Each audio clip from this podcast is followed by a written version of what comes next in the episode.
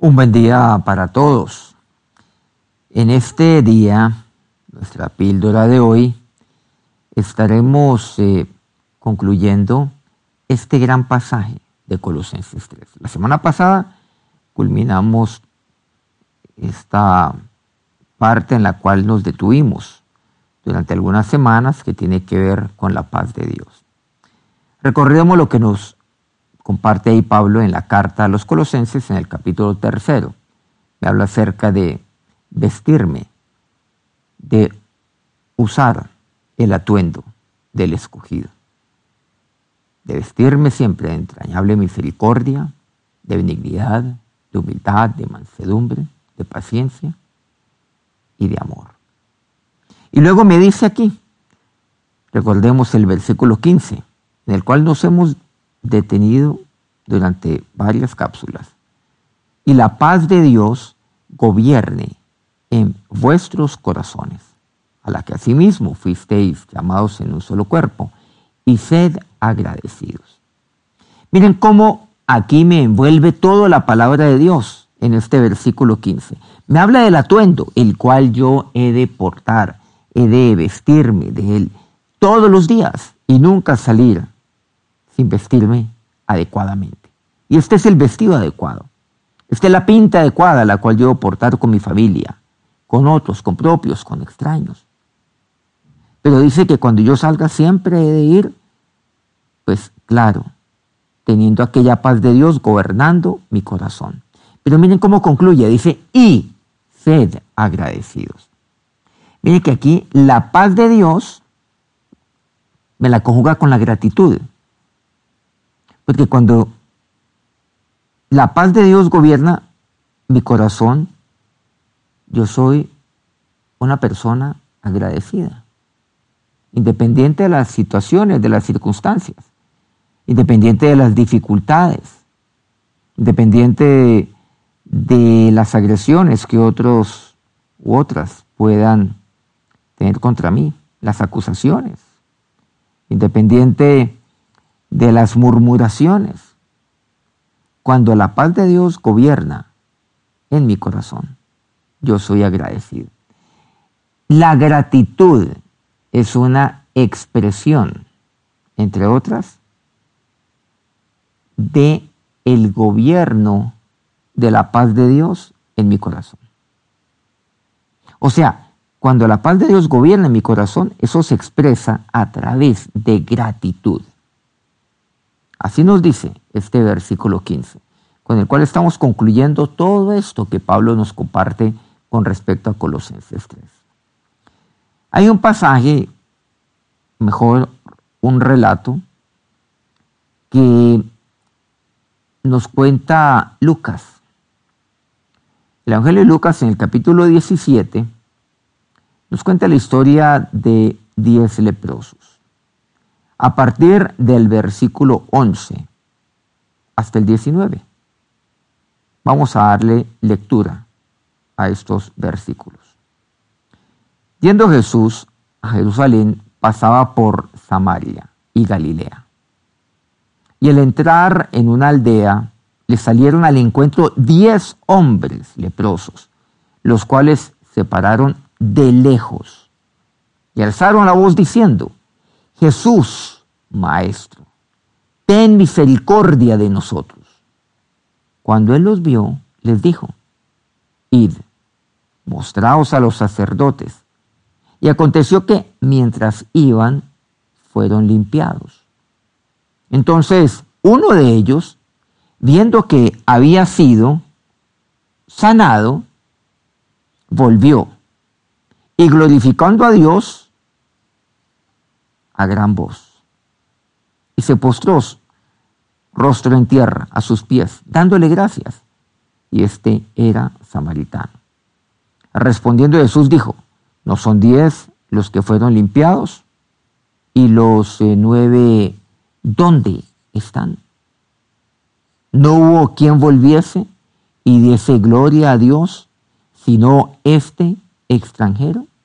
Y le dijo, levántate vete, tu fe te ha salvado. Miremos este pasaje con algún detenimiento. Jesús estaba dirigiendo a Jerusalén, pero pasó por Samaria, pasó por Galilea y pasó no por casualidad, porque era necesario que él pasara por ahí, como aquel relato. Cuando el Señor se estaba dirigiendo igualmente de un lugar a otro, dice que le era necesario pasar por Samaria y ahí tiene ese encuentro con la mujer samaritana, por cierto. Y era necesario no para él, era necesario para la mujer samaritana. Y él pasó allí, entre Samaria y Galilea. Pasó, porque era necesario. ¿Para quién? Para diez leprosos. Y entró en una aldea. Una aldea era, como lo es hoy, por cierto, en ese mismo término, una pequeña población. Al Señor lo seguían muchas multitudes, lo aclamaban seguramente en las eh, grandes ciudades categorizadas de esa forma en esa época, o vistas de esa manera en esa época, con cierto tipo de población. Pero no, él iba no solamente a las grandes ciudades, sino que también iba a las aldeas allí donde nadie iba, donde nadie lo tenía referenciado. Y dice que le salieron al encuentro diez hombres leprosos. Y se pararon de lejos. ¿Por qué? Recordemos que la lepra pues era una enfermedad la cual ahuyentaba al resto. Y naturalmente eh, el leproso tenía que ser apartado, puesto en un lugar a una distancia prudente del resto de la gente. No puede acercarse a la gente. El leproso era rechazado. Eran diez. Y eran diez porque seguramente el uno reconoció al otro y así, y seguramente se juntó un grupo de, de diez hombres leprosos. Enfermos, sí, físicamente, pero también rechazados. Estaban allá, segmentados por la población. No se podían acercar. Y si alguien pasaba cerca, ellos tenían que apartarse del camino de quien pasara por allí. O si no, si yo veía un leproso, pues yo cogía un camino pues curvoso con tal de evitar siquiera pasar cerca a un leproso. Ellos se pararon lejos y alzaron la voz y comenzaron a decir, maestro. Jesús, le decían, lo llamaban por su nombre. Qué importante es esto. Yo a él lo puedo llamar por su nombre. Recordemos, que sí, Él es el Hijo de Dios, mi hermano mayor ahora. Claro, siendo el primogénito entre muchos hermanos, porque ahora yo también soy Hijo de Dios. El nuestro sumo sacerdote, Él es Señor, Él es Dios, pero Él también es mi amigo, con quien yo puedo tener libertad. Y yo puedo decirle a Él, Jesús. Lo puedo llamar por su nombre. Hoy en día a los hombres les gusta que los llamen con algún tipo de prefijo. Doctor, ingeniero, arquitecto, licenciado, en fin. Pero a Jesús yo lo puedo llamar por su nombre. Le puedo decir de esa manera, Jesús. Hay personas que se ofenden cuando no les dicen siquiera Señor siendo, siendo hombres, siendo mujeres. Y se ofenden. Siendo su sabiduría, la de estos, tan limitada, tan pequeña. Seguramente han estudiado mucho, pero siendo su conocimiento tan microscópico, teniendo ningún poder Jesús sí lo tenía y lo tiene. Y él le puedo decir Jesús. Pero claro, también le dicen maestro. ¿Y por qué lo hacen? Porque es un reconocimiento, porque lo respetan, porque el Señor les enseña, Él es maestro, y fue conocido por eso, por enseñar como ninguno lo hace. ¿Qué le expresan? Le dicen, ten misericordia de nosotros. Le pidieron de la manera como debían. Dios, claro, Él es poderoso, pero Él es misericordioso igualmente. Su poder es eterno, su misericordia también lo es. Su misericordia es eterna y es para siempre. Cuando Dios actúa, sí, Él actúa porque Él es poderoso. Y Él obra también porque Él es misericordioso.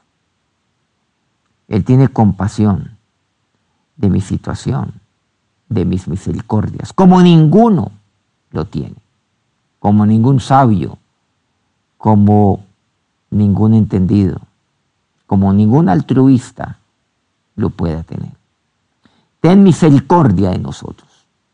Bueno, dice cuando, que cuando Él les vio, porque Él escuchaba, oía su nombre, les vio. O sea que volvió su mirada. Volvió su mirada y les dio una palabra, les dijo, id. Los, los comandó, les ordenó, mostraos a los sacerdotes.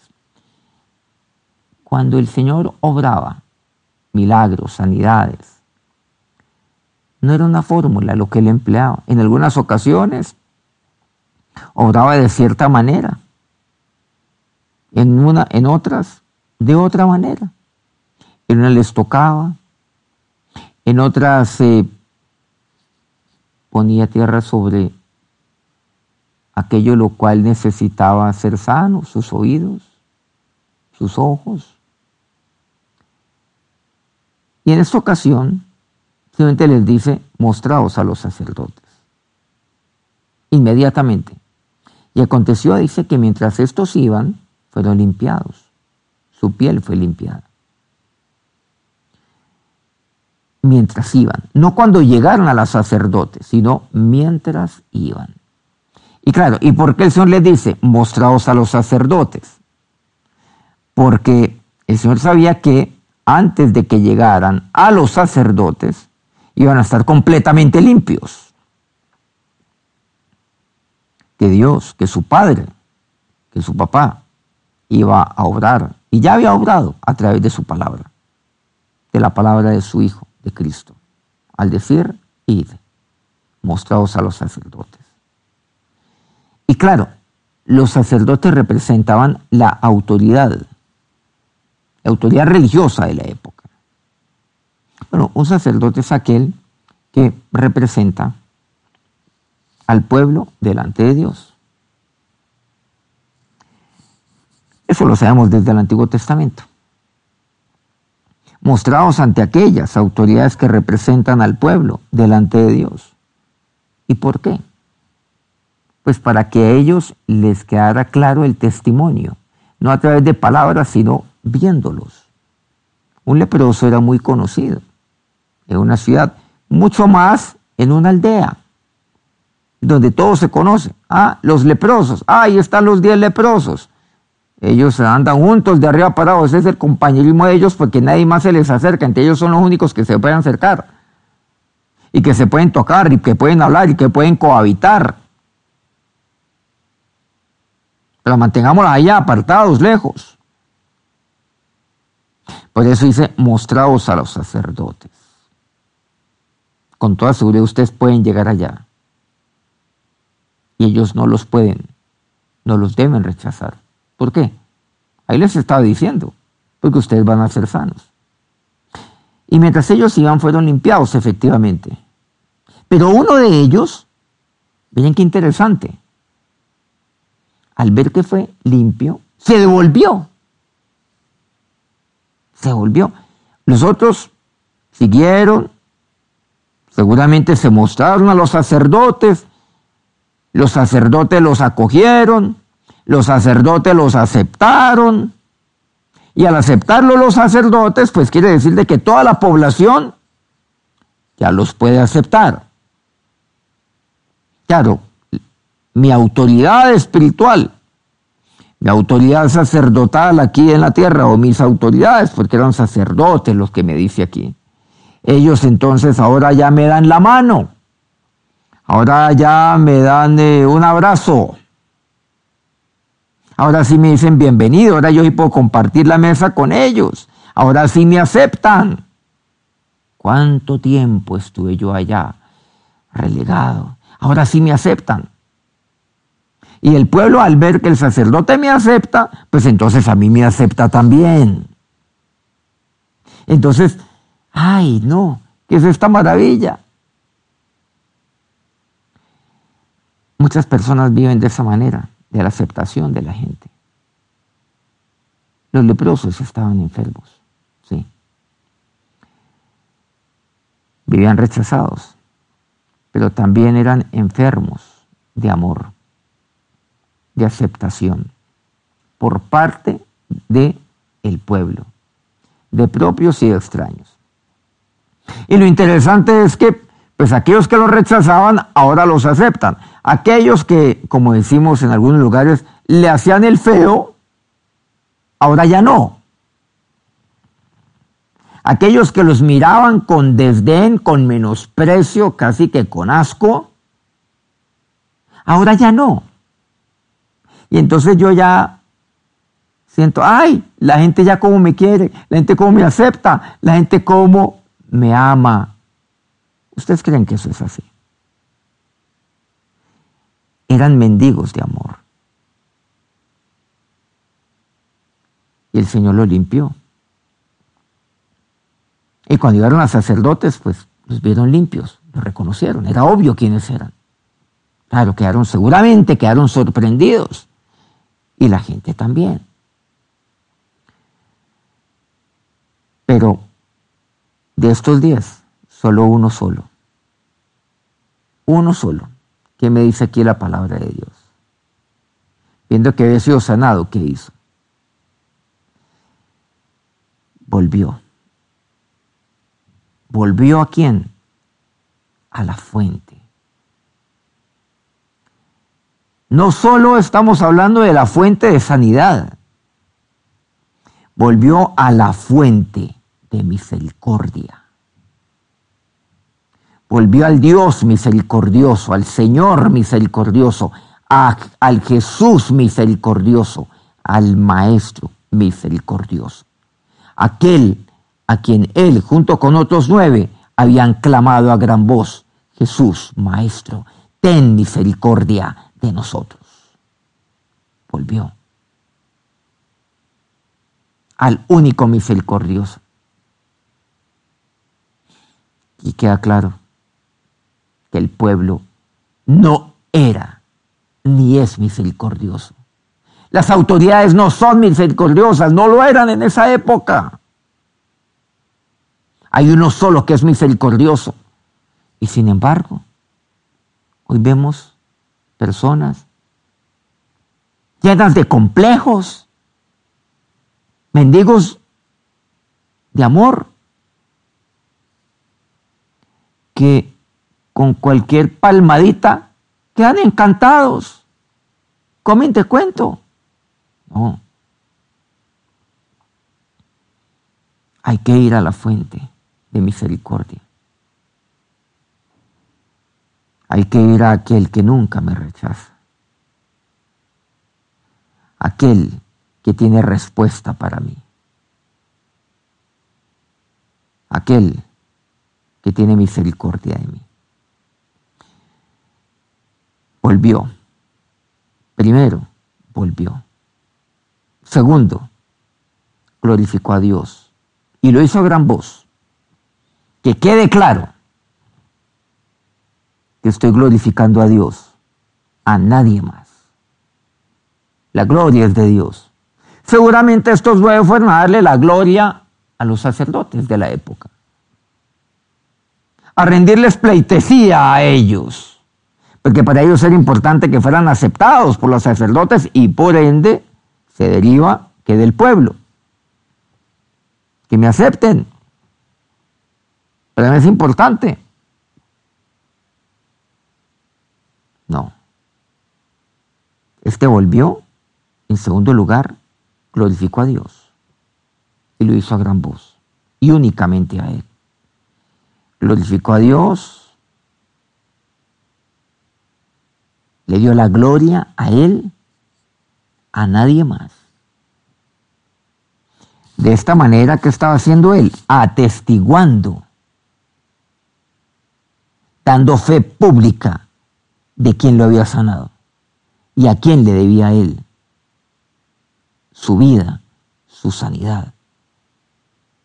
¿Y quién era el único que había sido misericordioso con él?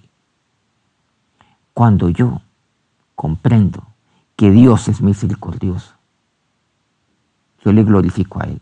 Porque hay cristianos que, no le dan la gloria a Dios, sino que se lo dan a ellos mismos, a sus capacidades, y, se lo dan a otros inclusive.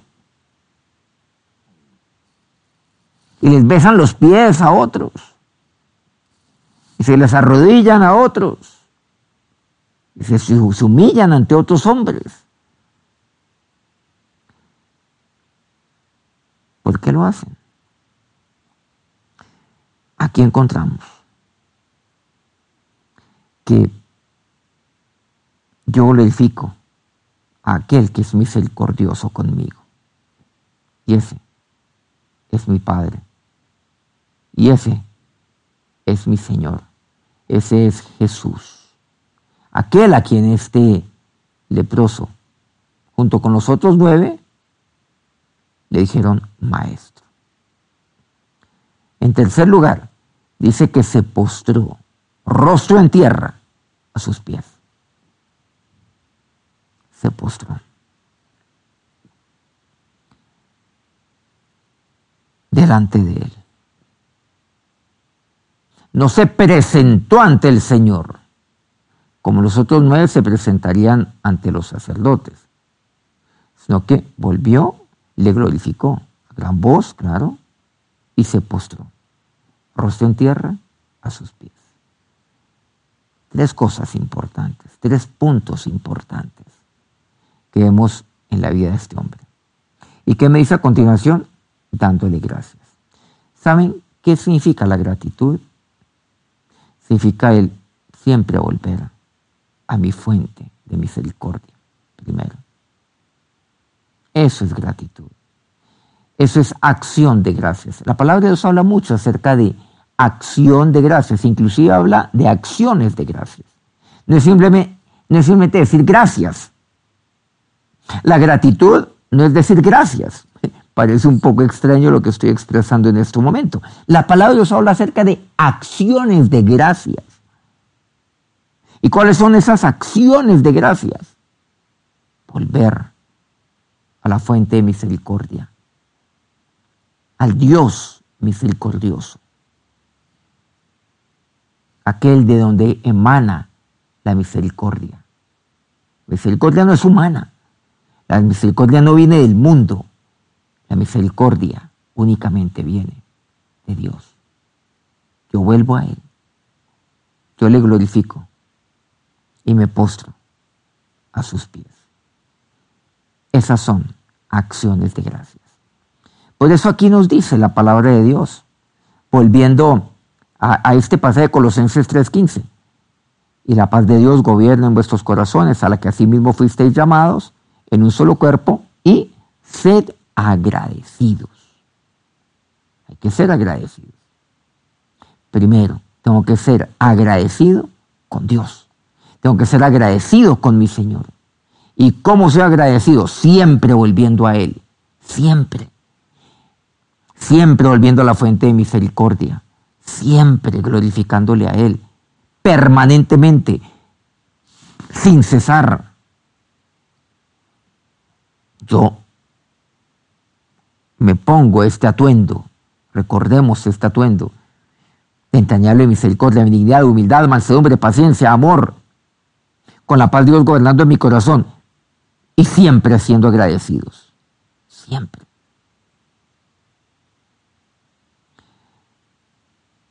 Así es como he de vestirme, pero así es como he de actuar. Con gratitud, o sea, acciones de gracias. Primero, a Dios, a mi Señor, al Señor de la misericordia. Por otro lado me dice, respondiendo Jesús dijo, ¿no son diez los que fueron limpiados? ¿Y los nueve dónde están? Solo uno regresó, solo uno volvió, solo uno le glorificó, solo uno se postró delante de Dios. ¿Dónde están los otros nueve? Buscando aceptación. Por allá. Humillándose ante otros. Dándole la gloria a otros. Claro. Besándole la mano a otros. Aquellos que un segundo antes lo rechazaban. Ah, no, ahora sí. Dándoles todo el crédito, como mendigos, llenos de complejos. No hubo quien volviese y quien diese gloria a Dios, sino este extranjero. Era uno solo y era un extranjero y era samaritano. Finalmente el Señor le dice a este uno, y le dijo, levántate, vete, tu fe te ha salvado.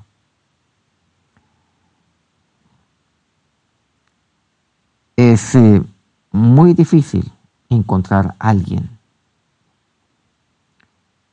que exprese su gratitud a través de acciones. La gratitud es algo que, que cada vez eh, está quedando en el pasado. La gratitud está desapareciendo de nuestro lenguaje, de nuestra habla. Ya solo falta que desaparezca de nuestros diccionarios, de nuestros libros. El dar gracias hoy en día es extraño y, expresarlo y actuar y llevar a cabo la gratitud a través de acciones es difícil, es difícil encontrar.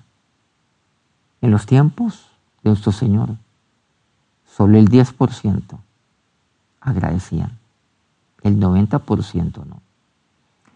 Hoy en día creo que ese 10% es una cifra generosa. La gratitud está en vía de extinción. Por eso usted y yo nos vestimos diferente con la paz de Dios gobernando en nuestro corazón. Y siempre siendo agradecidos.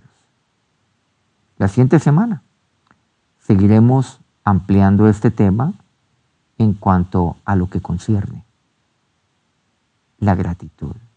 Y sed agradecidos. Que Dios los bendiga.